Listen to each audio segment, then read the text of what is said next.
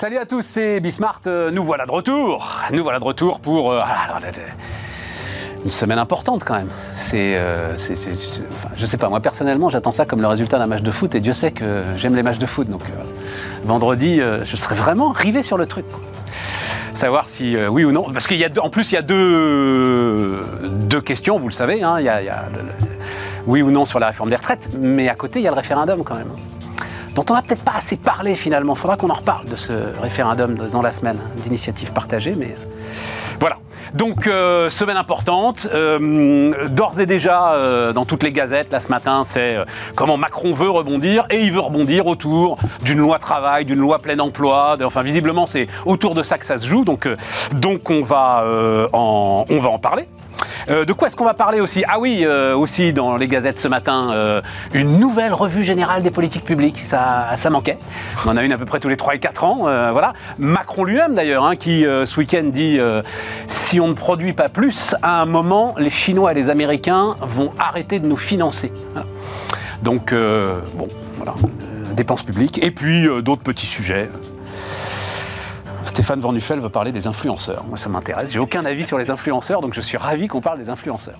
Allez, c'est parti, c'est Bismart.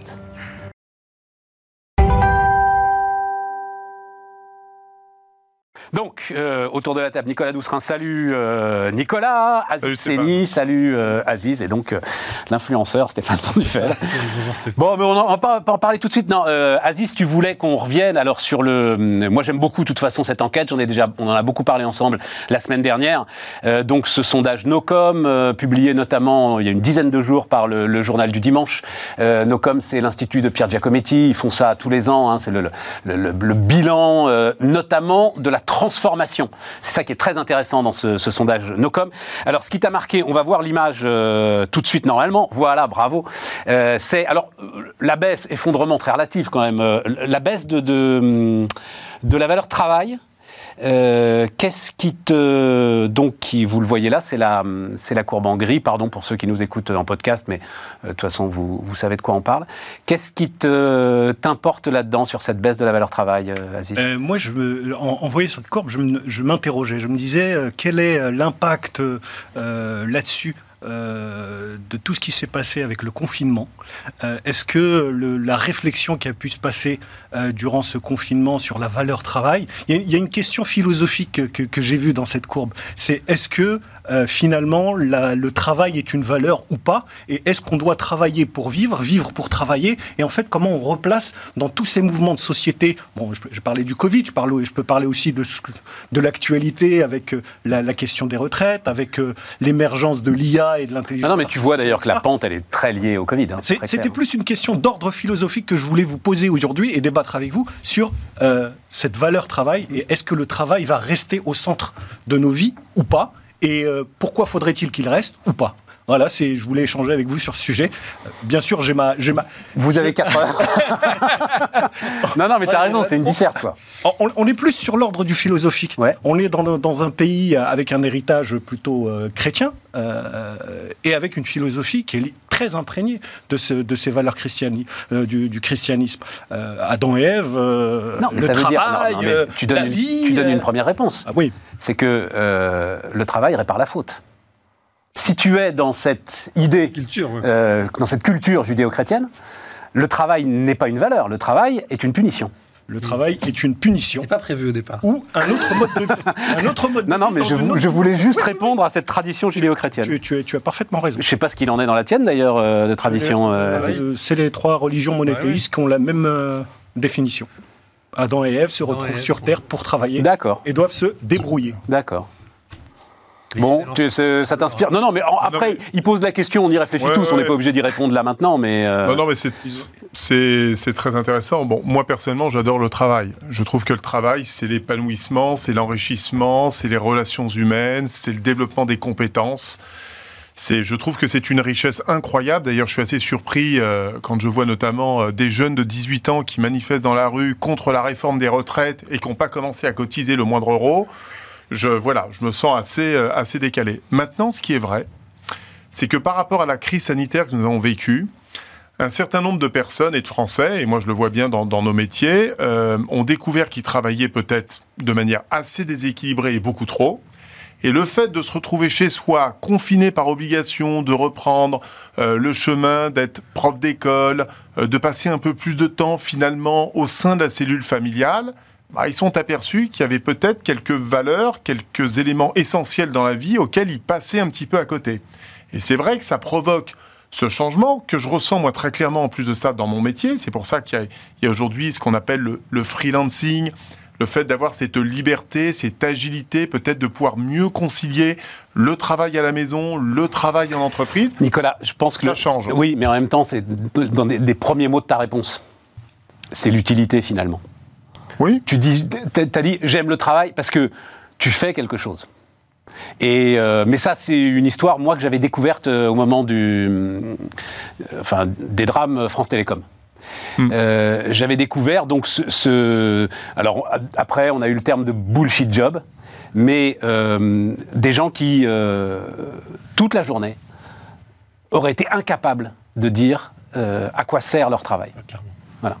Et, euh, juste, je vais finir par ça. C'est une phrase que j'adore de Augustin Paluel-Marmont, quand il explique donc les, biscuits Michel et Augustin, quand il explique pourquoi il est devenu entrepreneur. Il était commercial chez Air France.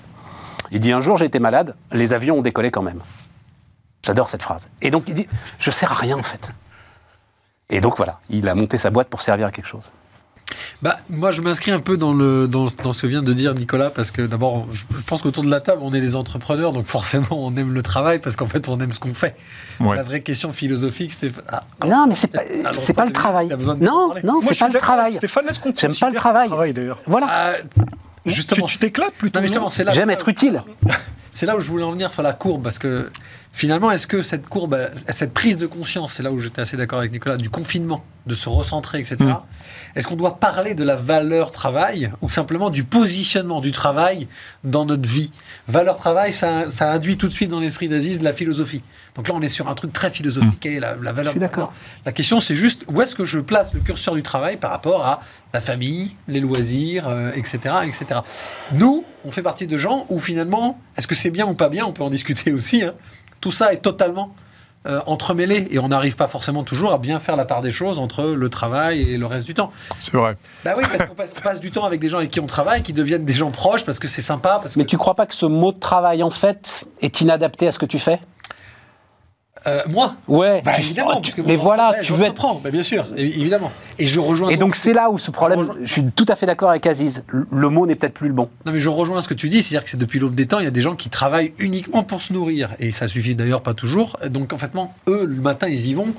Pour des gens comme nous, c'est difficile de leur redonner, de, se comparer, parce que c'est pas du tout notre cas. La, la baisse de la valeur travail, elle est sûrement due plus à la au retour d'autres valeurs, on va dire ça comme ça, d'autres centres d'intérêt que la baisse pure du travail. Les gens ont besoin de travailler et je pense que des êtres humains qui ne travailleraient pas n'arriveraient pas à s'accomplir, même quand ils s'emmerdent profondément dans leur travail. Parce que, par exemple, parce que leur utilité psychologique, Stéphane, regarde des gens qui sont en chômage longue durée, ils finissent, c'est une spirale qui est très très difficile. Non, non, non, non, non, rien. La journée dans l'open space. Euh, à rien foutre, euh, ah, à n'avoir que des tâches euh, insupportables. La euh. journée tout seul chez non, toi, non, voir personne, Stéphane. Je sais pas. tu... Mais tu restes pas à ce moment-là. Tu restes pas. Mais dans les deux cas, tu n'es pas obligé. Bon, bref. Aziz, pour conclure. Autre sujet pour, qui, est dans le prolongement, c'est la journée de, de 4 jours. Ouais. Alors tiens, bah, attends, on va voir. Jours, attends, attends, on va voir, on va voir. Pour un entrepreneur. J'en pas mal celle-là. Donc autre, effectivement, autre résultat. Alors celui-là, j'avais pas encore eu le temps d'en parler. Non, alors c'est pas celui-là, c'est celui d'après. Ça, on l'avait vu la semaine dernière. C'est effectivement très spectaculaire voilà. C'est alors c'est le plébiscite pour euh, la semaine de 4 jours.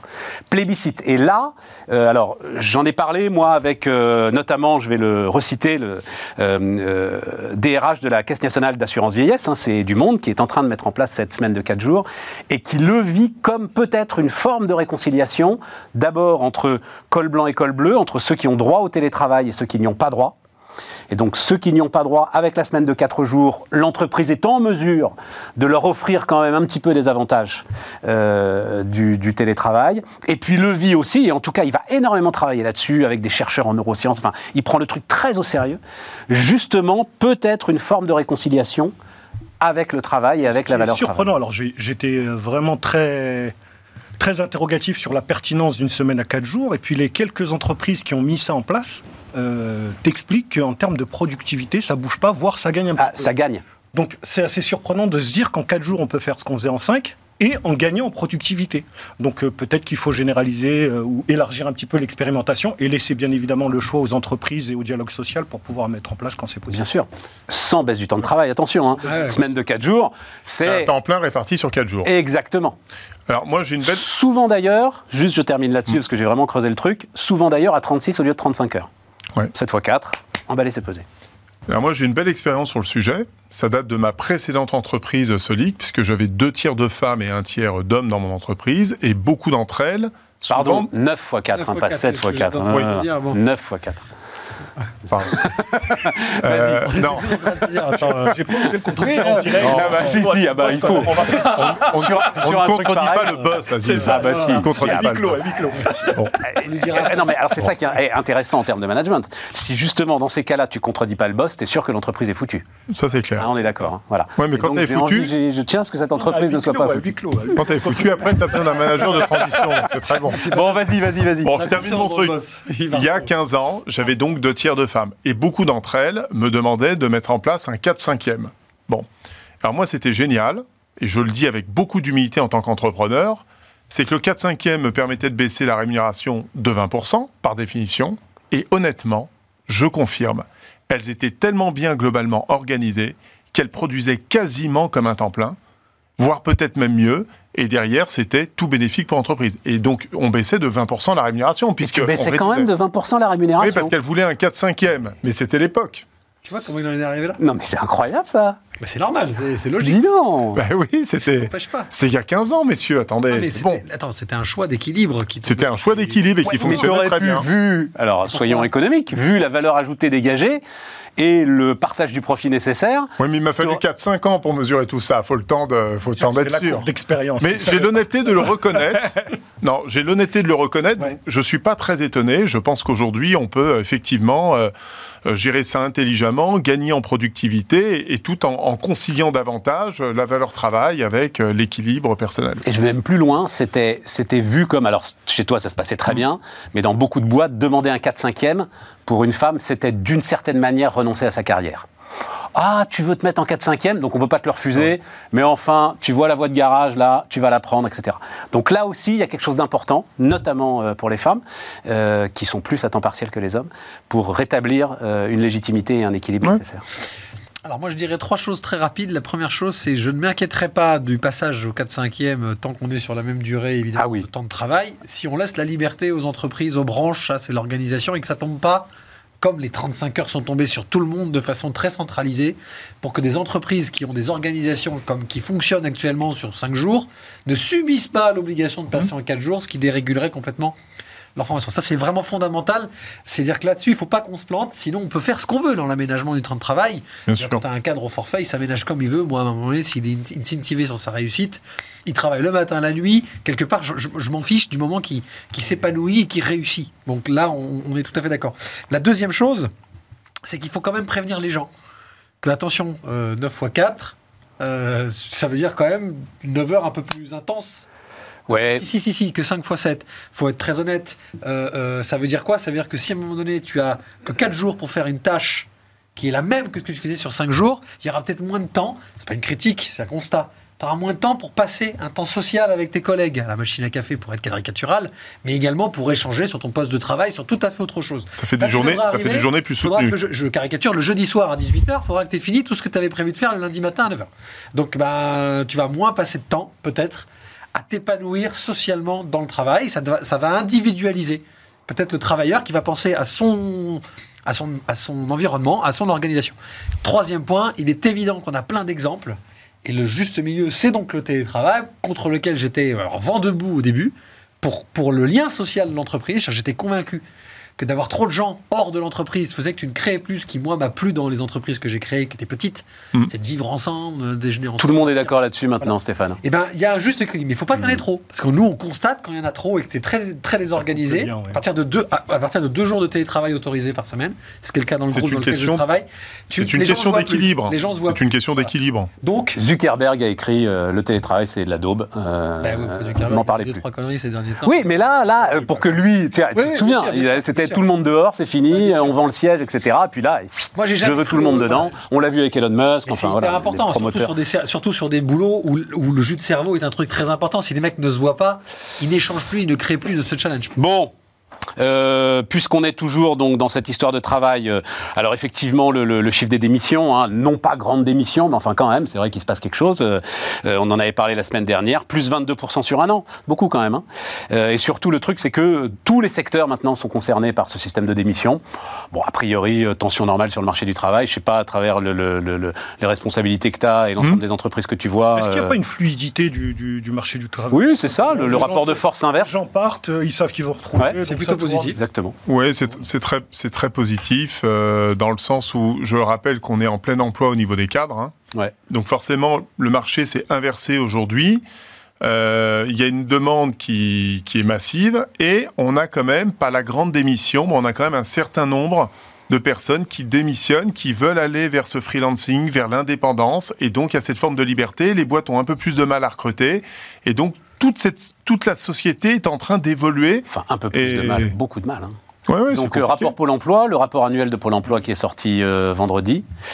Euh, pour 61% de leurs projets, les entreprises anticipent des difficultés de recrutement. C'est un niveau qui avait jamais été atteint Non, c'est vrai. par, euh, par C'est Pôle une emploi. réalité. C'est une réalité. Bah, le côté euh, négatif de tout ça, quand même, c'est qu'il y a aussi peut-être une notion, et ça rejoint le premier, la, la première courbe sur la valeur travail. Il y a peut-être un petit problème avec l'effort. C'est pour ça qu'aussi, on voit que les plus grosses carences sont quand même dans les métiers les moins funky aussi. hein. On va revenir toujours à la même chose, hein, le même constat. Oui, mais ça, c'est Et la normal dans la mesure où tu as le choix. etc., euh, Franchement, euh, dans la mesure où tu as le choix entre, euh, j'en sais rien, moi, le- là où il y a de la demande, tu vois, euh, le commerce, mais le commerce de base, quoi, euh, dans des magasins, etc., dans le retail, euh, bon, bah, tu choisis ça plutôt que euh, hébergement-restauration, par exemple, hein, où les horaires sont bien plus compliqués. C'est ce que je suis en train de te dire. Normal, rapport de force. C'est juste, c'est une inquiétude. C'est juste faire attention. Malgré une hausse de 16% des salaires, quand même, euh, l'année dernière, dans l'ensemble du secteur. hein. Euh, Oui, mais tu vois, c'est- un secteur qui, excuse-moi, c'est un secteur qui se transforme parce que euh, tu as plusieurs groupes aujourd'hui dans la restauration qui viennent justement de mettre en place la semaine à quatre jours Ouais. avec un seul week-end par mois. Ils sont eux-mêmes aussi en train de se transformer, de changer toute l'organisation du travail. Quand tu dis un seul week-end, un seul week-end de boulot par Ouais, mois de boulot.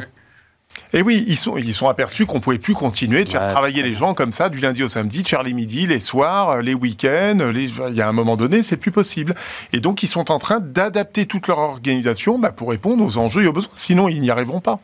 C'était un peu dans, ce que vient de dire Nicolas, un peu la prolongation, c'est de dire que bah, toutes ces organisations de travail doivent se transformer aussi, parce qu'on a une place de plus en plus importante de ce que j'appelle la qualité de vie au travail. Les gens veulent bien travailler, mais euh, ils veulent pas faire 300 km, enfin je, schématise, soit 100 km pour aller faire euh, un, contrat, même en CDI, dans la restauration, euh, payé euh, même avec 16% d'augmentation. On peut pas régler cette problématique de turnover infernal avec uniquement les salaires. Il y a la qualité de vie au travail et dans des euh, postes un peu en diffi- de- très difficiles comme la restauration, le BTP, le transport, c'est euh, fondamental en termes de réflexion et de management. Good. Euh, alors, dépenses publiques. Donc, euh, Que veux-tu qu'on dise de nouveau oui, non, non, non, non, euh, euh, euh, non, non, c'est un peu de l'info, quoi. Nicolas avait envie d'en parler, donc, euh, euh, il va y avoir une, a priori, hein, nous disent les échos ce matin, euh, présentation d'une nouvelle trajectoire des finances publiques dans les 10 jours. Euh, donc Bercy euh, soumet les ministères à une forme de stress test. Alors, on va pas leur demander 5% d'économie. La question, ce que j'ai compris en lisant les échos, c'est si vous aviez 5% d'économie à faire, qu'est-ce que vous feriez? Ce qui est une manière différente de, de, de poser la question. Euh, et a priori, disent toujours les échos ce matin, la première des cibles, c'est quand même les 150 milliards d'euros d'aide aux entreprises aides qui assez souvent euh, correspondent quand même à des taxes euh, pour lesquelles on a mis en place des aides. hein. Enfin bon, donc tout ça est un, tout ça est un, un sacré maelstrom. J'avais en tête un autre mot qui commençait Oui, par c'est- M, mais j'ai évité, tu vois, euh, voilà. Et puis les aides au logement, hein, les, les- Ouais, les 40 milliards, 45 milliards d'aides au logement, c'est toujours ça qui revient de toute façon. hein. Il y a quand même 5 milliards à prendre, hein, selon le rapport de la Cour des comptes. Alors, je, je lis Sur pas quoi? Régulièrement les, les rapports de la Cour des comptes. C'est un, un- un rapport de 2019 qui m'avait marqué. C'est 5 milliards dans différentes agences nationales, comités Théodule, etc. 5 milliards dans des agences où on place des gens et les agences sont reconnues. euh, Ça me paraît de- beaucoup, Aziz, de- 5 milliards dans les C'est agences. pas moi, c'est le rapport de la Cour des comptes. 5 Ouais, milliards. ouais, ouais. 5 milliards. Et on n'en entend jamais parler de toutes ces agences-là qui traînent, euh, etc. Et puis euh, le millefeuille enfin- administratif, on se pose toujours la question de quoi à quoi peut Malheureusement, Aziz, conseil 5 dépa- milliards, on s'en fout complètement. quoi. conseil départemental, Oui. mais tu plus, Ouais, c'est- mais, eh, non, mais- en exploitation, c'est plus, plus, plus, plus, plus, et à la fin, tu obtiens ce que tu 150 cherches. Oui, oui, oui, t'as milliards. raison. T'as raison. Non, mais pour Donc autant, attends, il a- la- la- juste dernier chiffre à vous donner, la charge de la dette de l'État donc a pesé 53,2 milliards en 2022. Ça, c'est les comptes finalisés de l'INSEE hein, qui sont sortis euh, la semaine dernière. Et donc, on est évidemment parti dans un cycle qui va faire de ce poste de dépense le premier de l'État. Si ce n'est 2023, sans doute 2024. Euh, ce sera devant l'éducation nationale. Et ah oui, encore un truc qui est très intéressant, c'est la dynamique des prélèvements obligatoires. Ça, alors je me suis penché dessus quand même parce que, euh, et puis euh, on va en reparler, parce qu'en fait c'est un train sans, sans- c'est-à-dire que la volonté c'est de pas augmenter la part de prélèvements obligatoires, simplement tu peux plus en fait. Le truc marche tout seul. Et donc, comment, comment dit l'INSEE Certaines assiettes de recettes fiscales sont plus dynamiques que le PIB. C'est On a- comme ça. On tu a, vois un, on a un chat GPT fiscal. tu vois, voilà, t'as une espèce de, train- de train fantôme qui est, qui est lancé à fond. Tu peux pas le contrôler. Tu dis non, non, non, non, mais on veut pas que tu ailles là. Il y va. Je vous rappelle que pour financer, pour financer 1 euro de croissance, on dépense 2,60 euros d'argent public. Je comprends pas. Bah, simple. Si tu rapportes la dépense par rapport. Tu rapportes à la dépense. Oui, oui. On dépense aujourd'hui 2,60 euros d'argent public pour générer 1 euro de croissance. C'est les faits. On va dépenser cette année, on va encore faire 156 milliards d'euros de déficit. Dans le même temps, tu l'as souligné tout à l'heure, Stéphane, notre président de la République a fait encore un magnifique discours en nous expliquant qu'il fallait arrêter de faire du déficit parce que sinon, c'était le risque de se retrouver sous contingent américain et chinois. Non, il dit ils vont arrêter de nous financer. Ils vont arrêter de nous financer. Si on ne produit plus, Ouais. euh, si on ne produit plus assez et qu'on se laisse affaiblir, à un moment, les Chinois et les Américains nous diront on ne vous finance plus. Voilà. Ouais. Et c'est en même temps. en d'autres le termes, pour les entrepreneurs, c'est si ton compte d'exploitation ne s'améliore pas, le banquier coupe. C'est ça. C'est un peu ça. Enfin, c'est. c'est- Ouais, parce que c'est pas vrai, quoi. Malheureusement. Je sais pas si c'est vrai ou pas vrai. En ce moment, un peu plus Non. quand même. Hein? En ce moment, un petit peu plus quand même. Tu vas voir. Bah, t'es il y a tôt- 20 ans que j'entends ça, tu vois. Ouais. Il, y a, il y a 20 ans que ça m'intéresse, l'économie. Il y a ça, 20 c'est- ans que j'entends euh, Oui. euh, les Chinois les Américains nous financent plus, etc. Et puis, euh, tu réalises que Banque Centrale Européenne, puissance de l'euro, l'Allemagne, tiens, il va aux Pays-Bas, là. euh, voilà.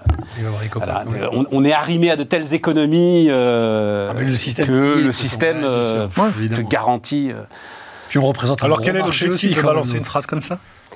Bah, lui, son- C'est pour Non, justifier la non. réforme des retraites. Oui, c'est pour, C'est pour justifier la réforme des retraites. produire davantage. Une certaine forme d'austérité. Non, non, mais en plus, il n'a pas tort, on est tous d'accord. Non, non, c'est juste le. le, le- le- c'est, mais c'est mon ami Emmanuel Le Chip qui dit ça. Ça ne, va pas, ça ne va pas assez mal pour que ça aille mieux. Hein, il te l'a dit, ça, tu l'as Ça, entendu. toujours, ça, toujours, évidemment. Façon, Bon, qu'est-ce que tu voulais nous dire sinon sur la dépense publique, euh, mon cher Nicolas? Bah, dépense- Juste faire le constat, quoi. Non, mais le- le- le- le constat, on le connaît. Moi, je suis. euh, je sais ce que tu dis parce que je sais qu'on ne remboursera jamais euh, la dette. Mais par contre, tu as soulevé un chiffre qui est quand même réel. C'est là où on, pesait, on, on- on payait 20 milliards d'intérêts. Bah, il va falloir expliquer aux Français maintenant que le premier poste de dépense, c'est les intérêts de la dette. Les intérêts de la dette qui vont passer à 60, 70, 80 milliards d'ici 2024, 2025. C'est inexorable aujourd'hui. Et je le dis quand même, c'est quand même M. Emmanuel Macron qui aura généré 1000 milliards d'euros de dettes supplémentaires sous sa gouvernance, c'est-à-dire un tiers de la 1000? dette. 1000 milliards. Depuis qu'il est ministre Ah, de l'économie. 2017 Oui, depuis qu'il est Ah, ministre oui, de l'économie. 1000 milliards à lui tout seul. Ah, avant 2015. même, ah oui, c'est Oui. ça. Avant. 1000 milliards. Et, et- et il, est mis- il était ancien ministre de l'économie, hein, heureusement, parce que sinon, euh, ce serait dangereux. 1000 milliards à lui, un tiers de la dette. Covid au milieu, quand même. Oui, il est dur, ouais. Il y a, il y a le du PGE, il y a... Non, non, pas sur les 1000 milliards. Tes 156 milliards d'euros de déficit cette année, c'est Non, quoi en fait, l'enveloppe Covid, on considère que c'est à peu près 600 milliards d'euros de dette supplémentaire. Et cette année, combien? Sur les 156 milliards Ah bah, de déficit? Ah ben non, mais cette année, elle a, elle a légèrement baissé la dette. Mais alors là, on rentrerait dans un truc de- d'inflation. C'est-à-dire, là, en fait, bon, mais on va pas rentrer là-dedans. On va pas rentrer dans le on- détail, On, l'expliquait la semaine dernière. En gros, en ce moment, l'inflation au départ est très favorable. Euh, aux finances publiques. C'est-à-dire que tu as, des recettes, ben on l'a vu, Oui. tu as des recettes qui montent euh, de manière spectaculaire. Et donc, euh, bah, c'était la surprise de l'INSEE. Tout le monde pensait qu'on allait passer les 3000 milliards. Et en fait, non, on est à 2950. Pas mal. Ouais. Alors qu'on était à 2956 Mais Stéphane, au trimestre précédent. Le, le problème, c'est pas le montant nominal de la dette. Non, mais bien sûr. On ne le remboursera pas. Évidemment. Le problème, c'est la charge de la dette. Évidemment. C'est la charge, En revanche, la charge de la dette avec l'augmentation des taux directeurs, ça pique très fort parce que c'est pas que l'augmentation de la dette nominale Hein qui fait que ça devient le premier pôle de dépense. C'est que les taux ont monté. Moi, ça fait des années que je dis tant que tu es à zéro, en taux j'exagère, Ouais. tant que l'État français à, à- à court terme va emprunter à zéro. Finançons. Je veux dire, tu as plus intérêt à financer que, que, que à prélever des impôts. Euh, je- je- je- très clairement. Après, ça dépend ce que tu finances. Le problème, c'est qu'on a dépensé dans le vide. Là, aujourd'hui, il y a, il y a un- il y a un vrai choc de taux. Alors, Ce très exactement, très cher. Là, c'est la part de la dette indexée sur l'inflation qui nous coûte très cher. Ça va avec, enfin, c'est le même, même mécanique, c'est la financiarisation en fait de notre dette. C'est pas la, la dette nominale, c'est le coût de la dette, quel qu'il soit, qu'il soit basé sur l'indexation ou directement sur les taux Bon, voilà. de France Trésor en fait. Mais c'est pas grave puisqu'on va avoir une nouvelle trajectoire des finances publiques sous Ah. 10 jours. Voilà, ça veut dire qu'il faut dépenser moins. Oui, je pense qu'ils vont nous dire c'est la fin du quoi qu'il en coûte. Bah évidemment. tu vois. Euh, on marque une pause.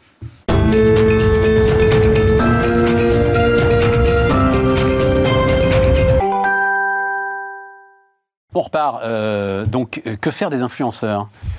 Pourquoi tu voulais me parler des influenceurs, mon Bon, cher Stéphane? C'était- Ça m'intéresse beaucoup, Bah, mais... C'était un sujet qui était intéressant parce que, alors ça nous parle peut-être pas forcément à tous, mais le 30 mars dernier, il y a une loi qui a été votée euh, à l'Assemblée nationale. Alors bon, je rassure tout le monde, il y avait 49 présents.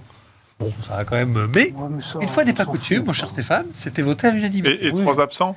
Non, mais c'était du- c'était. Mais non, mais enfin, on s'en fout, ça. T'as Non, pas besoin- Les mecs bossent sur autre chose, c'est normal, ça. Ils étaient 49 pour voter cette loi, qui est quand même un truc très important, parce que c'est quand même l'influence de nos enfants et, de notre vie. Mais ils avaient tous, euh, bien sûr, euh, des Consigne de directives. tout. L'important, c'est que ça a été voté à l'unanimité, ce qui est quand même assez rare. Pourquoi je voulais juste parler de ça C'est qu'on en avait déjà parlé sur ce plateau-là. Aujourd'hui, ce, ce monde des influenceurs, c'est-à-dire ces, ces- ces vidéos courtes sur Internet qui permettent de promouvoir tout un tas de trucs, était finalement déjà encadré hein, depuis très longtemps par un certain nombre de choses, en particulier sur les mineurs, mais pas du tout sur certains secteurs, dont l'un me touche directement, les produits financiers. Puisqu'en fait, moi, j'ai une obligation, lorsque je fais des vidéos, et sur net investissement, on en fait plein, de toujours rappeler un certain nombre de disclaimers, un certain nombre de choses que m'impose l'autorité des marchés financiers, l'autorité de contrôle prudentiel et de résolution, etc. etc. Là, j'avais des gens, et Aziz le rappelait, une très célèbre euh, Nabila, pour la citer, qui à un moment donné avait touché un contrat, qui, comme Kim Kardashian, qui permettait de promouvoir, évidemment de Dubaï, des placements, qu'elle avait fait un super placement que personne ne peut vérifier, En etc. bitcoin. Et ça. Ouais, alors ça, après, ça peut rajouter. Ouais. Et ben cette loi-là va encadrer non seulement et exclure un certain nombre de domaines dans lesquels on n'aura plus le droit vraiment d'être libre d'influencer, si ce n'est en étant extérieur à un système maîtrisé de vidéo, c'est-à-dire que tu seras à Malte, à Chypre, etc. Ben oui, les mecs, s'ils sont à Dubaï, ils pourront toujours. Oui, mais ça, c'est une question de responsabilité de celui qui regarde. C'est-à-dire qu'à un moment donné, celui qui D'accord. Aujourd'hui, en France, un influenceur pouvait te dire que c'était formidable de se refaire faire le nez dans la clinique X. Non, c'est du médical. Les médecins, ils n'ont pas le droit de faire de la publicité, les avocats non plus, Mm. etc. Donc, il n'y a pas de raison qu'un Même s'il était euh, à Saint-Etienne ou à Même s'il était à Saint-Etienne, exactement. Donc tout ça est Donc là, là, il peut plus Et maintenant. surtout, les diffuseurs vont être liés. C'était là, je vais finir juste par ça. Donc ensuite, il y a les le métiers temps, du médical, les métiers de la finance, et en particulier, gros zoom sur les cryptoactifs. Évidemment, parce que alors là, les influenceurs, sont, les influenceurs sont partis dans tous les sens, mais ça peut toucher à énormément de choses. Donc, cette loi, elle est très intéressante, non pas pour museler les gens, parce que 80% ou 90% des gens qui font de l'influence font des choses bien. Qu'on soit fan ou pas de maquillage, de machin, ça ne nous regarde pas, mais il y a des gens qui le font très très bien. Et il n'y a pas de raison qu'ils ne soient pas rémunérés parce qu'ils mettent en avant des produits, ça fait partie du, du business. Jusque-là, ils étaient obligés de. Ils, ils avaient aucune obligation, ni dans les contenus, ni dans le contenant. Ok. Là, aujourd'hui, ils vont devoir très clairement expliquer que quand ils parlent de tel produit ou de tel service, c'est une promotion. Il va falloir que ça apparaisse. Ou alors, il va falloir qu'ils le disent. Donc déjà, c'est une bonne chose. Ensuite, on va exclure tout un cas de secteurs sur lesquels on ne touche pas. Il va falloir aussi im- im- impliquer, et c'est là le dernier point important, les diffuseurs. Ça veut dire qu'aujourd'hui, un YouTube, un, un TikTok, dans l'absolu, devra, à un moment donné, s'il y a des alertes sur quelqu'un qui est à Chypre et qui continue à dire que les cryptoactifs, il y a zéro risque, c'est lui qui commencera à être, euh, à être dans le viseur si jamais il continue à laisser diffuser ça. Et ça, pour moi, qui suis plutôt un libéral, c'est il faut laisser la parole, il faut laisser à tous ces jeunes, même à des moins jeunes, la possibilité comme ça de créer des nouvelles façons de promouvoir, c'est une nouvelle publicité. Mais il faut réguler, pas bêtement. Il faut juste réguler en disant, mettons un peu tout le monde dans la boucle. L'influenceur lui-même, dans son contenu, le diffuseur, et quand ça viendra d'un truc improbable à l'autre bout du monde, sur le darknet, j'exagère, Hmm. eh ben le, le- le consommateur pourra pas dire qu'il est victime parce qu'à un moment donné, on l'aura suffisamment prévenu, c'est le cas dans la finance, pour qu'il arrête de croire à des choses improbables. Euh, on l'a vécu nous, des influenceurs, je finis là-dessus, le livret à 10% garanti avec liquidité totale, celui qui souscrit, il y a un moment donné, avec en plus bleu, blanc, rouge en bas, alors que c'est totalement interdit, il y a un moment donné où, bon, il faut quand même arrêter de penser que le consommateur n'a pas une part de responsabilité dans ce qu'il fait. Non, mais c'est surtout que faut, faut aller faire un tour sur TikTok ou Insta. Il y, a- il y a des drames qui se passent. hein. Il y a des gens qui sont des novices, qui n'y connaissent rien en investissement, etc. Et dans un contexte où, surtout chez, chez, chez les jeunes, qui se disent euh, je, veux, je veux gagner de l'argent très rapidement. Tu des gens qui sont installés sur des yachts et qui font croire aux gens qu'en investissant dans des fils euh, Telegram ou euh, dans des canaux Instagram, en mettant euh, 100 euros, je peux faire euh, 3000 euros par jour en, en 24 ou en 48 heures. C'est à ce niveau-là que ça se passe. Et moi, j'irai plus loin que Stéphane. Moi, toutes les diffusions de ce type-là, je suis pour qu'on les arrête. Parce que derrière, il y, y a des gens qui viennent témoigner en disant ben Moi, je ne connaissais rien, j'ai mis toutes mes économies. Ou des jeunes qui ont mis beaucoup d'argent en espérant et en rêvant, sans se dire. Et là, ça reboucle avec la valeur travail tout à l'heure. Il y a quand même une, partie de la jeunesse qui pense qu'on peut devenir riche sans travailler. hein. Et elle est sur TikTok. Oui, Donc oui, c'est bah, très grave. Donc il y a toute une éducation pas- et une pas culture. toujours faux non plus. Hein. euh. Ouais, mais, Mais c'est risqué. Statistiquement, C'est risqué, statistiquement, c'est c'est c'est ouais, il y a des poissons volants, mais ça constitue pas la majorité de l'espèce, n'est-ce Non, pas mais c'est comme, c'est- c'est comme le- c'est comme le sportif Ouais. de haut niveau millionnaire. Monde te ouais. dit le sportif de haut niveau millionnaire, c'est facile. Mais le- Être millionnaire en foot, bah non. en fait. Le- Bon, bon, bah, très bien, très bien, très bien. Attends, j'ai juste, après je te laisse, juste une question. Si moi, là, par exemple, ici à Paris, euh, je veux faire une petite vidéo euh, de conseil financier, Ouais. j'ai le droit de le faire sans avoir, euh, j'en sais rien, moi, le- tu vois, les, les- les diplômes que tu as etc. toi, euh, les agréments, les trucs, les machins, les bidules. Je suis provocateur, Stéphane, parce qu'on se connaît depuis maintenant plus de 10 ans. Mais indirectement, ça fait des années que tu le fais. En tant que, Non, non, mais. en tant que journaliste financier. D'ailleurs, faut qu'on en parle. années, Stéphane. Non, mais pas toi, mais ça fait ta, ta profession, ça fait des années qu'il y a des conseils, et encore tous les jours dans la presse, et je les connais très bien, tous les Oui, magazines. mais c'est des très- conseils qui sont donnés par des professionnels. Ah non, des fois les journalistes, ils font leur classement de machin truc, euh, les, Non. les classements des 10 villes où investir, c'est un journaliste qui Ah fait. oui, ah oui, oui, sur l'immobilier. Stéphane, bah, moi, j'ai pas le droit de dire les meilleures villes. J'ai plus le droit. Ah, Je n'ai plus le d'accord. droit de dire le mot meilleur. Sur Net Investissement, j'ai plus le droit de dire ce sont les meilleurs SCPI ou les meilleurs contrats d'assurance. Je dois dire c'est notre sélection des contrats d'assurance vie 2023. Ah, dis Voilà, donc. on en est. Pourquoi? Parce qu'en fait, Alors les que les gens- journalistes ont le droit. Et, bah, les journalistes, ils sont pas d'obligation légale. Donc ça, c'est un autre sujet. Et imagine-toi comment un journaliste de investir le revenu challenge capital, ah, ce sont quand même des spécialistes, donc j'ai ré- ils sont aussi, ils sont aussi formés que moi à la base, en tout cas. Là, on parle d'influenceurs comme Non, non, mais évidemment, non, non, mais Le bien mec, sûr, tu c'est dois pas faire du jet ski l'après-midi, le matin, il a donné des conseils de trading qu'il a simplement chopé en capture d'écran avec une heure de décalage sur des conseils de trading aux États-Unis. Donc, quand tu arrives, toi, particulier, et que tu investis, c'est trop tard. Les, actes, les, les- les passages d'ordre ont déjà été faits. Donc, tu vois, il y a- il y, a un double effet. Il y a vraiment un double effet. Mais le médical, enfin, le truc le plus dramatique, c'est sur le médical. hein, vraiment, Nicolas. Vraiment. Non, mais je, je- je- je rejoins tout à fait ce que disait Aziz tout à l'heure. Le, le- le vrai danger, je l'ai vu aussi sur TikTok et Insta, c'est quand tu as des sportifs de renommée euh, mondiale ou euh, la personne que tu citais qui t'encourage, qui fait ta petite vidéo pour dire euh, moi j'ai acheté des cryptos, j'ai acheté tel crypto, etc. J'ai gagné euh, plus 140% au cours des six derniers mois, alors que la fille n'y connaît rien, absolument rien. Elle est payée pour, et évidemment, elle entraîne des gens beaucoup plus faibles, euh, beaucoup plus jeunes, qui sont même euh, totalement, euh, j'allais dire, incultes sur le sujet, et, et- et sur lequel ça provoque des drames. Et ça, beaucoup ça, je moins trouve ça riches. très dangereux. Tiens, Ça, on va juste montrer, parce que c'est un truc, je suis tombé de ma chaise. Donc, euh, c'est euh, l'entrepreneur Stéphane Boucris qui m'a amené ça euh, jeudi.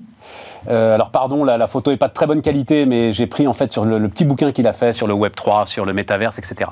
Et donc, euh, je, la décris rapidement pour ceux qui euh, nous écoutent en radio. C'est en fait, vous avez de manière totalement parallèle, mais vraiment, la courbe d'adoption d'Internet à la fin des années 90 et la courbe d'adoption des cryptos euh, enfin fin des années 90, début des années 2000, et la, et oui, et la courbe d'adoption des cryptos, donc euh, euh, telle qu'elle se joue en ce moment, euh, 2022, enfin sur le, le- notre... Corrélé. c'est exactement la même vitesse. Ouais. Dis donc, dis donc, dis donc. Allez, je n'en avais pas conscience. Bah, alors alors donc si à l'arrivée, tu as le même résultat... Hein Alors que c'est pas la même génération. Non, c'est pas ça que je veux dire. C'est juste que on, on sait aujourd'hui ce qu'il en est d'Internet.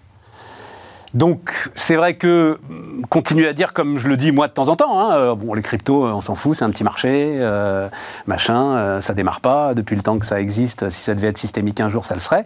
Ben non, en fait, euh, Faut du temps. il faut du temps. Ouais. Et si les courbes continuent à suivre, C'est la courbe de la digitalisation. Moi, j'appelle ça la courbe de la C'est ça. Je serais très curieux de voir avec les, les nouvelles intelligences artificielles. Parce que là, c'est un choc qui peut être beaucoup plus violent. alors c'est le prochain choc. Ah, ouais. Inter- Internet, en fait, euh, si tu n'avais aucune, tu ne pouvais pas comparer cette courbe qui est très bien faite avec d'autres courbes d'innovation précédentes, parce que Internet finalement était décorrélé des innovations précédentes. Tout à fait. les cryptoactifs, et je dis bien cryptoactifs, parce que j'aime pas trop qu'on utilise que crypto-monnaie, sont des technologies Tout à fait. de circulation de l'information. Tout à fait. Quelque part. hein, c'est- Donc en fait, ça ressemble comme innovation terriblement à Internet. Et finalement, la grande majorité des gens qui sont très très fans de cryptoactifs sont de toute façon des gens qui, au départ, Ouais, dans l'univers dans l'univers de la communauté du, du 2 ou du 3.0. Euh, alors oui, les normes. Ça aussi intéressant. Non, ça te, Si, ça si, t'ennuie si, Non, mais c'est le mot norme qui me. Ouais, mais, non, mais c'est Je juste suis donner. fatigué quand j'entends ce mot-là. C'est juste donner les chiffres, ils sont, Oui, oui, ils sont spectaculaires. Donc donnés par, euh, en fait, c'est le, le, le- le Medef qui a fait le boulot. Euh, depuis 2017, 502 nouvelles obligations et 3670 pages de réglementation pour les entreprises françaises, 29 directives, 58 règlements, soit 7 nouvelles obligations et 51 pages de règlements chaque mois. En 20 ans, le Code général des collectivités territoriales a triplé de volume. Bah voilà. Ouais, on a un peu tout dit. hein. Tout est dit. C'est- et Stéphane, c'est pas fini. Tout dit. Tu pourrais- pas fini. C'est pas Et pas fini. tu, et tu peux ajouter en conclusion, nul n'est censé ignorer la loi. C'est-à-dire que par principe, tu es censé connaître tout ça. Oui. Oui, c'est là que ça devient un peu plus compliqué. c'est là où c'est très compliqué. Non, mais tu as parfaitement raison, Aziz. C'est une euh, distorsion de concurrence majeure euh, au détriment des PME. C'est-à-dire que les, les services de conformité des grandes boîtes peuvent suivre, et encore, peuvent se payer euh, des avocats qui euh, suivent pour elles. Ouais, ouais. Euh, le oui. chef d'entreprise de PME, c'est impossible pour lui. Absolument. Tu, sais ce que j'ai dit un jour à un député qui est rue de l'université au 152 Donc c'est l'Assemblée nationale. C'est hein, l'Assemblée nationale. ceux qui connaissent pas Je lui ai dit, au lieu d'aller légiférer, parce que vous êtes, vous êtes tous devenus complètement fous, et je te raconte ça il y a 8 ans, vous devriez sortir du 152 rue de l'université, tourner à gauche, regarder les invalides, aller sur le tombeau de l'empereur, et quand vous entrez de face au tombeau de l'empereur, vous regardez sur la droite. Et vous verrez. Et je veux dire ce qu'a dit Napoléon Bonaparte quand il a créé le Code Napoléon. Il dit Je souhaite que mon Code Napoléon soit fait de manière simple, lisible et compréhensible de tous les Français. Et quand on lit le Code Napoléon de l'époque, chaque article fait moins de trois lignes. C'est simple, lisible et compréhensible de tous. Et c'est très intéressant parce que quand on regarde le Code civil de ce qu'on en a fait aujourd'hui, donc l'héritage de Napoléon Bonaparte, Ma femme, qui est une élue et maire du village, quand elle lit les nouveaux articles liés au mariage, c'est hallucinant. C'est une demi-page. C'est incompréhensible. Si on n'a pas un juriste à côté, on ne comprend même plus le sens de ce que ça veut dire. Et je parle de ma femme qui est juriste de formation, qui est une élue. C'est incompréhensible. Juste pour marier les gens. Juste pour marier les gens, parce que tu as tous les textes maintenant qui ont considérablement évolué depuis dix ans. Il faut lire l'article, faites-le, allez sur Internet, regardez les nouveaux textes sur le mariage. Essayez de comprendre même, de, de- de- de trouver le sens et la signification de chacun de ces articles. Alors Stéphane, c'est pas juste pour marier les gens, pardon Nicolas, mais je marier, Surtout. quel- marier quelqu'un, c'est ça, d'un point de vue juridique, ça engage quand même euh, énormément sur le patrimoine, les droits Oui, de garde ça, des enfants. oui, mais ça c'est le sujet du notaire. Ça c'est pas le sujet du maire. Le maire, a priori, il a juste. Indirectement, selon comment tu te maries, il faut quand même un- une base du contrat. Après, sûr. évidemment, tu vas pousser le truc si tu fais un contrat de séparation de biens, etc. etc.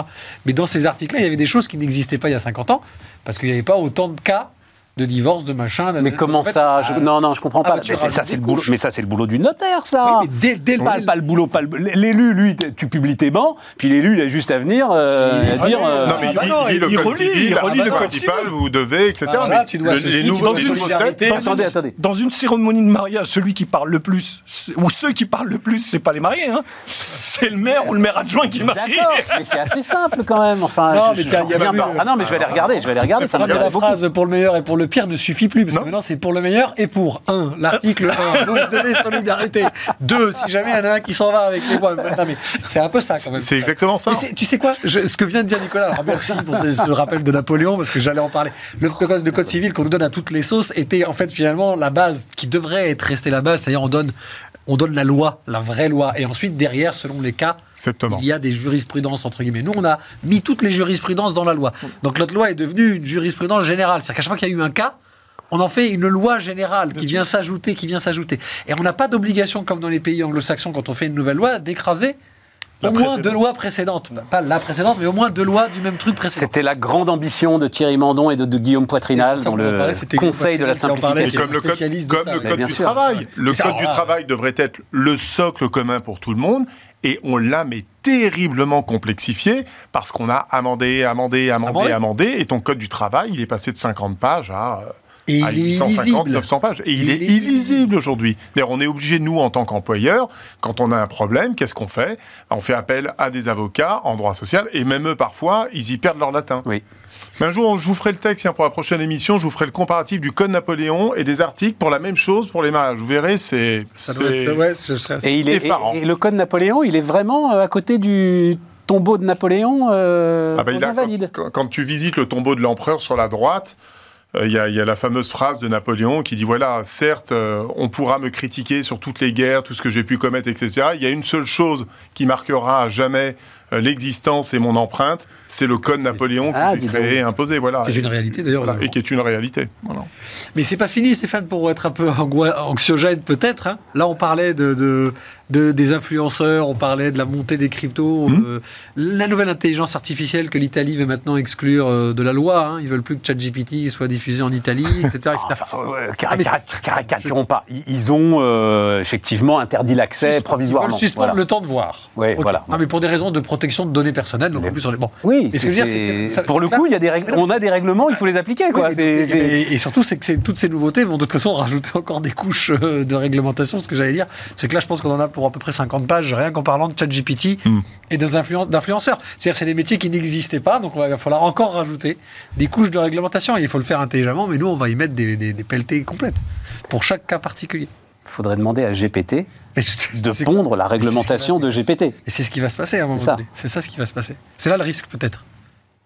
Bon. Mais je ne sais pas si tous ceux qui, qui pondent ces lois ont réellement conscience des- de la perte de points de productivité que ça bah engendre non. Exactement. et, et- et- et la perte euh, d'un point de vue euh, gain économique, emploi, recettes fiscales. Donc bref, tout, tout l'impact euh, négatif que ça peut avoir, toute cette paperasse. Alors je suis sûr que ça fait vivre des tas de gens, les avocats, euh, celui qui l'a pondu, euh, tout le système administratif. Mais c'est le Mais même. ce sont des boulets qu'on nous colle. On court dans le sable, c'est-à-dire qu'on avance, mais au prix de Mais quel Aziz, effort C'est le même problème que le TGV. C'est ce que j'explique depuis 20 ans. On a créé le meilleur train au monde qui est fait pour rouler à 350 km/h entre un point A et un point B. Chaque député de ce pays a trouvé l'intelligence et le moyen de nous coller une gare, deux gares, trois gares, ce qui fait qu'aujourd'hui, des trains en direct entre deux points, t'en as quasiment plus. 85% des trains s'arrêtent à plusieurs gares. Et tu tues même l'innovation qui faisait le succès du TGV. On n'a pas compris que c'est fait pour aller très vite entre un point A et un point B, puis ensuite tu mets ton réseau de TER qui va venir alimenter autour. On a tué le TGV à cause de ça, par son coût, parce qu'on a dépensé des sommes astronomiques. Pourquoi? Pour satisfaire un député qui a dit j'aurai ma gare TGV à tel endroit euh, pour des questions, etc. Mais on tue l'innovation, on tue la technologie et on a tué le TGV pour ça. Regarde ce qui se passe là sur. euh, alors, on va pas en parler aujourd'hui, mais sur la. Parce qu'en plus, demain, Jérôme Dédéian sera avec nous, donc c'est quand même l'expert absolu sur la fameuse euh, partage du Partage profit, du etc. profit. Et donc, tu as un accord qui a été passé entre les, les partenaires sociaux. Euh, Ruth Bézieux, d'ailleurs, dans cette même interview très intéressante dans, dans l'opinion, dit on met sept mois pour euh, arriver à peu près à un accord. Donc, Donc si euh, dans la fameuse relance euh, que promet Emmanuel Macron, euh, on nous sort encore un agenda avec euh, 12 dossiers, des grandes conférences nationales, etc., c'est de la perte de temps. Mais le gouvernement en fait est obligé de ruser. Donc toute la nuance va être de passer non pas par un projet de loi qui serait entre les mains des députés, mais par une proposition de loi qui est à l'initiative du gouvernement, pour retranscrire, juste retranscrire dans la loi cet accord national interprofessionnel sur le partage du bien. profit. Pourquoi? Parce qu'ils savent très bien que s'ils laissent les députés Oui, s'en mêler, il va se passer exactement ce que tu dis là. C'est-à-dire que chacun va vouloir amener son petit codicile, son petit amendement, son petit truc, etc. Comme la réforme des retraites. la meilleure volonté du monde. Non, c'est différent. La réforme des retraites, c'était une volonté de blocage. Là, c'est pas une volonté de blocage, mais les gars, et c'est normal. Oui, a fortiori avec une Assemblée nationale qui est quand même très très très hétérogène. Même si c'est juste le parti majoritaire, tu vois, enfin majoritaire, là, ils, ils ont envie d'exister, donc c'est exactement ce que tu dis. Voilà. Et donc, euh, et je suis on est dans sûr, ce. Stéphane, moi ça fait, ça fait plus de 10 ans que je, je répète ça, et peut-être que je me trompe, ça me concerne que moi, mais je, je- en discutant avec beaucoup d'entrepreneurs dans des clubs d'entreprise, des choses comme ça, je suis quasi sûr que sur les 20 dernières années, la grande majorité des entrepreneurs préféreraient d'alléger tout un tas de réglementations qui nous sont imposées dans le droit du travail, dans la sécurité, etc., que de baisser purement et simplement des charges financières. Tu sais, le méchant patron qui ne pense qu'à baisser les charges salariales, je suis quasi sûr qu'il y en a beaucoup, en tout cas moi j'en fais partie, Ah bah il y a des trucs que j'aurais bien aimé qu'on m'enlève en termes de charges de temps et d'énergie perdue que clairement me faire baisser mes charges. Parce que ça m'aurait laissé bosser en face pour payer les charges. C'est une demande qui ressort régulièrement des attentes des chefs d'entreprise, qui est dans le top 5, c'est juste la stabilité administrative. Ouais. Stabilité. sûr Arrêtez de de nous voter euh, le lundi blanc, le mardi noir, le mercredi gris. C'est juste une stabilité déjà. Juste une stabilité. Parce que, comme tu le disais tout à l'heure, les quelques 3,5 millions de, de TPE, PME, bah, elles n'ont pas les moyens de suivre. hein. Tiens, je te donne un Regarde ce qui se passe là, par exemple, avec le. Bah, c'est un peu aux marges de l'immobilier, mais euh, tout ce qui est rénovation thermique, euh, J'allais te donner un je exemple suis mieux que ça. le DPE, enfin toutes ces histoires-là, c'est ahurissant. Mais alors là, alors là, c'est tel- là, C'est on, pareil. on- on est à, la- à la veille d'un cataclysme. hein, je vous le dis parce que les mecs ont écrit un truc, ils sont pas au courant. Mais déjà existant, et je crois que c'est le patron de Nexity qui disait ça il y a pas très longtemps euh, sur une chaîne concurrente, n'est-ce pas Il expliquait que dans les résidences étudiantes, il y a un mec. C'est une patronne, euh, Nexity. Non, mais avant, c'était Ah, Alain c'était Dina. Qui disait ça. Non, mais faut, quand c'est arrivé, faut la saluer, c'est quand même une femme. Quand, il y a quelques temps, il était arrivé, il a dit Dans les résidences euh, euh, Étudiantes. étudiantes maintenant, il faut que 100% des appartements soient euh, aux normes handicapées. Ah oui, mais je me Si. souviens de cette histoire, vieille histoire. oui, oui, c'est la même chose, mais ça, Ouais. donc ça date. Tu vois ce que je veux dire? Déjà, les aberrations réglementaires, elles existent depuis toujours, et, on- et- et à ce moment- et depuis, rien n'a changé. Elles existent écoutez- toujours. Écoutez David Lisnard sur le sujet. hein. Parce que je me disais quand est-ce qu'il allait en parler. Nicolas, qui ça? Tu dis qui? Non, mais David Lisnard explique très bien sur la mairie de Cannes et ce à quoi il est confronté quotidiennement sur le sujet. Ben oui, c'est ce que je te dis. Le, le, le, le Code général des collectivités territoriales a triplé de volume en 20 ans. Voilà, c'est ça. Bah, c'est ça. C'est ça. David Lisnard. Ben oui. Surtout quand la population. Euh, bon, allez, on termine. Euh, c'est toi, Nicolas, qui voulais reparler de ça. Et là encore, c'est bon. mais en même temps, c'est le signe aussi que notre pays n'arrive pas à sortir d'un certain nombre de débats. Quoi, hein, parce que c'est vrai que. Donc, Bernard Arnault, 211 milliards de dollars au 11 mars 2023. Donc, c'est le classement Forbes. Homme le plus riche du monde. Et Françoise Bettencourt Meyers, femme la plus riche du monde, 85, non, 80,5 milliards de dollars, toujours au 11 mars 2023. Euh, en France, les cinq premiers sont dans le secteur du luxe. C'est Emmanuel Beignet, ça j'étais surpris. Lactalis, sixième. Ouais, c'est Emmanuel Beignet en fait. euh, euh, 20 milliards d'euros, c'est en euros évidemment en France. hein. Et sinon, donc le classement derrière Bernard Arnault, hein, il y a des classements mensuels Forbes, c'est un peu compliqué à suivre parce qu'ils font un peu de marketing aussi. Donc dès qu'il y a un peu de mouvement du fait des valorisations boursières, ils balancent euh, un mouvement. Mais là, c'est vraiment le classement annuel voilà, qui fait un peu autorité. Et donc c'est Bernard Arnault, Elon Musk, Jeff Bezos, Larry Ellison, Warren Buffett. C'est quand même une sacrée belle brochette d'entrepreneurs. hein. Bernard Arnault, Elon Musk, Jeff Bezos, Larry Ellison, c'est Oracle, hein, pour ceux qui suivent pas le truc. Je le croyais pas aussi riche aussi, Larry Ellison. Ah si, Ouais, bah oui, mais Oracle a bien, bien. Je pensais qu'il avait été un peu t'as victime. Gates, Wozniak, euh, tout ça. Et puis après Warren Buffett, c'est- différent. Warren Buffett, c'est moins. On va dire que c'est moins entrepreneur. Non, mais il n'a pas Ah, créé, il a pas créé quoi. une boîte, quoi. Ah non, Voilà. bah, il en a créé une, mais pas. Oui, il enfin, fabrique rien. Voilà. Voilà, ce sont des Exactement. services financiers. C'est- des services financiers. T'as Pour raison. lui-même d'ailleurs. Qui fabriquent rien. Voilà. Bon, ben, on se réjouit alors. Ah bah on peut applaudir déjà, je on pense. peut applaudir. Bravo. Franchement, d'avoir deux leaders comme euh, le groupe LVMH et L'Oréal. C'est qui pas par... même- Ouais, mais alors, est-ce que tu fais... Non, Ouais. je, je T'as un entrepreneur, une Moi, je héritière. distingue, moi, oui. Oui, bon. Ah, c'est pas la même. Hein. Je suis Ah d'accord. non. mais moi, On part pas sur le même, euh, non, mais ce que je sur la même ligne de départ dans la vie là. hein. C'est pas la même. hein. certes, mais, Non, non.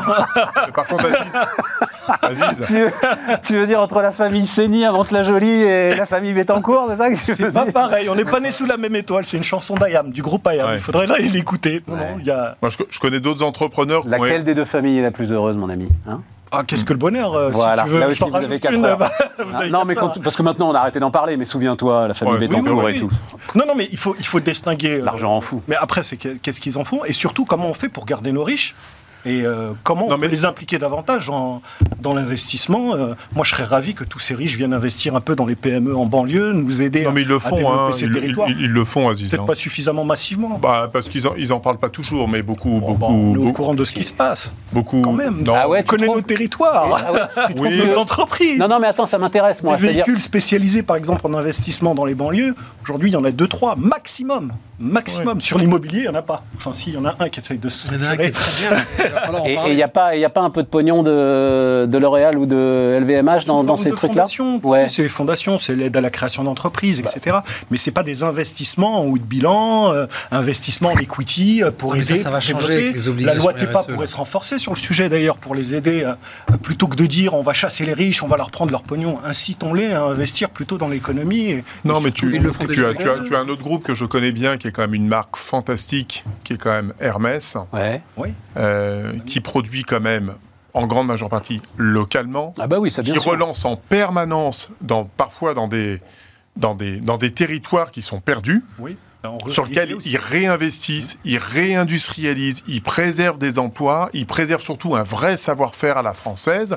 Et si tu veux, tu as quand même quelques, quelques grandes marques, quelques grands groupes qui contribuent euh, justement à l'essor de notre pays. Non, ce que je voulais dire au travers de ce classement, c'est parce que vous, vous le savez bien, polémique. Bon, d'abord, je, j'ai tendance un peu à m'insurger quand on dit euh, Monsieur Arnaud pèse 211 milliards, parce que tout ça est virtuel. C'est toujours lié, je le répète, à un cours de bourse à un instant donné. C'est pas l'argent sur les comptes bancaires, parce que quelques personnes, notamment, je ne citerai pas euh, d'extrême gauche ou autre, ont un peu de mal à comprendre ces, ces notions-là sur le plan financier. Ce C'est- serait pas d'extrême gauche si si- s'ils connaissent. Pardon. donc, voilà. Moi, ce que je voulais dire derrière, c'est que c'est de nous réjouir d'avoir quand même des grands acteurs qui sont chacun dans leur secteur, la cosmétique, le luxe de l'eau, numéro un mondial, qui génèrent des dizaines de milliers d'emplois. Je me suis amusé d'ailleurs à regarder leurs chiffres 20 ans en arrière.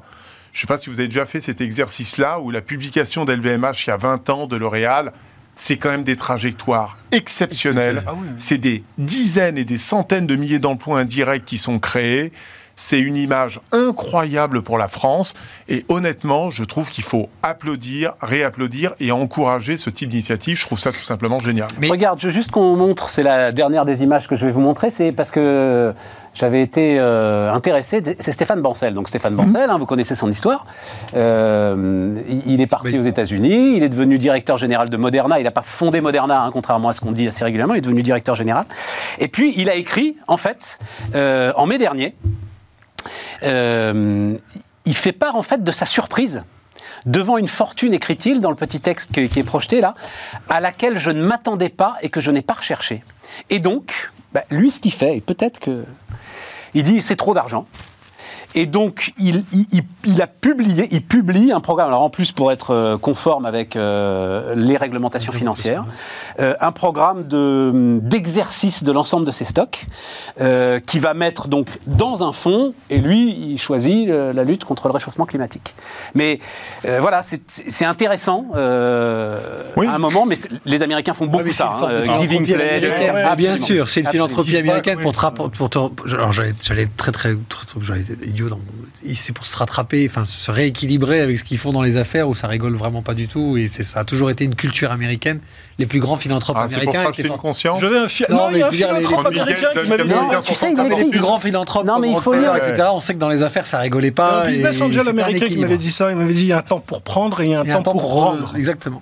Mais la façon dont il l'écrit quand même, c'est parce que moi, c'est une question qui me trotte dans la tête quand même des fois. Et ça m'avait. euh, J'avais beaucoup euh, avec l'histoire de Carlos Ghosn. À un moment, les mecs. euh, How much is too much? How much is enough? Ouais. Et lui, il le dit. Et ça il le dit, quand- c'est trop d'argent. Mais ça dépend quand tu, quand tu le réalises, en fait. Voilà, c'est le cas Ouais. de Ansel. Il réalise Arnaud et, et- et- Ouais. enfin, Bernard Arnaud, pardon, et Nicolas l'a parfaitement rappelé. Mais c'est son, c'est un cours d'action. C'est pas son argent là actuellement. Donc demain, il peut se retrouver à 100 milliards de fortune, ce qui sera colossal. Il n'y a pas de notion de, conscience de cet argent. Et, Stéphane, je suis obligé de le redire, pardon. hein, mais d'abord, on devrait remercier tous ces gens-là, quels qu'ils soient. Parce qu'à partir du moment où ils ont des fortunes comme ça et qu'ils ont généré des bénéfices et des ultra profits comme ça, ils payent des montants d'impôts colossaux pour notre, pour notre système bien français. sûr, bien sûr. Donc ces gens-là sont les meilleurs Non, non, contributeurs surtout, de la France. c'est surtout de l'argent qu'ils ont pris à personne. À personne. Alors, oui. C'est- Alors là, le fruit de leur travail, justement. C'est le parlait, fruit de leur travail. 100%. Et quoi. s'il est si simple de créer un empire de 200 milliards, eh ben que chacun s'y Non, mais se- il y a- s'y mette et, et- et le fasse quoi. Je- pense qu'il y a aussi la notion de responsabilité. Ça doit pas, on ne doit pas les stigmatiser parce qu'ils sont riches ou parce qu'ils sont milliardaires, ultra riches, etc. C'est simplement de se dire que c'est ni bien ni mal, mais c'est une responsabilité quand Et de cet argent, qu'est-ce qu'ils en font? Est-ce que c'est euh, pour euh, thésauriser, mettre de côté? Est-ce que c'est pour investir dans, dans le climat et, et- et contribuer à un changement? Est-ce que c'est Tu as raison. pourquoi faire? C'est l'argent, il reste un outil quand Mais je même. suis sûr hein. qu'à ces C'est pas une niveaux-là, en plus, ils ont des vies quasi monacales dans de l'ultra-luxe au quotidien, évidemment. Mais je Ouais, pense ils mangent que la, trois fois la- par la- jour, la culture, euh, culture C'est dur de sortir dans la rue, tu veux Ah, dire Je pense qu'Elon Musk, Bernard Arnault, etc., etc., sont des gens qui bossent. Enfin, le travail est tellement omniprésent, la performance est tellement omniprésente, ça doit être ultra, ultra. Leur, leur timing doit être ultra, ultra cadré, leur tout- organisation de vie. Faut qu'ils fassent attention à Tous ce les samedis, tu, tu, tu restes planté, tu vas, tu restes planté devant Le Bon Marché, Vuitton et Christian Dior à Paris, quand Bernard Arnault est en France. Il arrive avec sa voiture, il fait la tournée des magasins, il con- contrôle, il a il 80 vérifie et il fait son rapport. Il a ouais. 80 ans. Avec ses fi- euh, fils et sa Ouais, fille. voilà, bah, bah, Encore aujourd'hui? Toujours, toujours. Non, non, mais c'est un, encore vu côté- il il Bon. il un- un côté un peu monacal qu'on Ouais. n'en vit pas forcément, peut-être. voilà. On est au bout, euh, les amis. Non, mais je retiens ce que tu dis, euh, Aziz. C'est une, responsabilité. Voilà, ça, c'est voilà, ni bien ni mal, c'est une responsabilité. Euh, merci, euh, chers amis. Merci Et- Stéphane, merci les amis. Et puis donc, bah, à demain, on va continuer à débattre en attendant le TikTok, TikTok. Vendredi. vendredi, fin de journée. hein, Ouais. ils ont dit, ah bah oui, quand même. Faut qu'ils faut qu'ils digèrent. Vendredi, fin de journée, donc les conclusions du Conseil constitutionnel. Euh, à demain.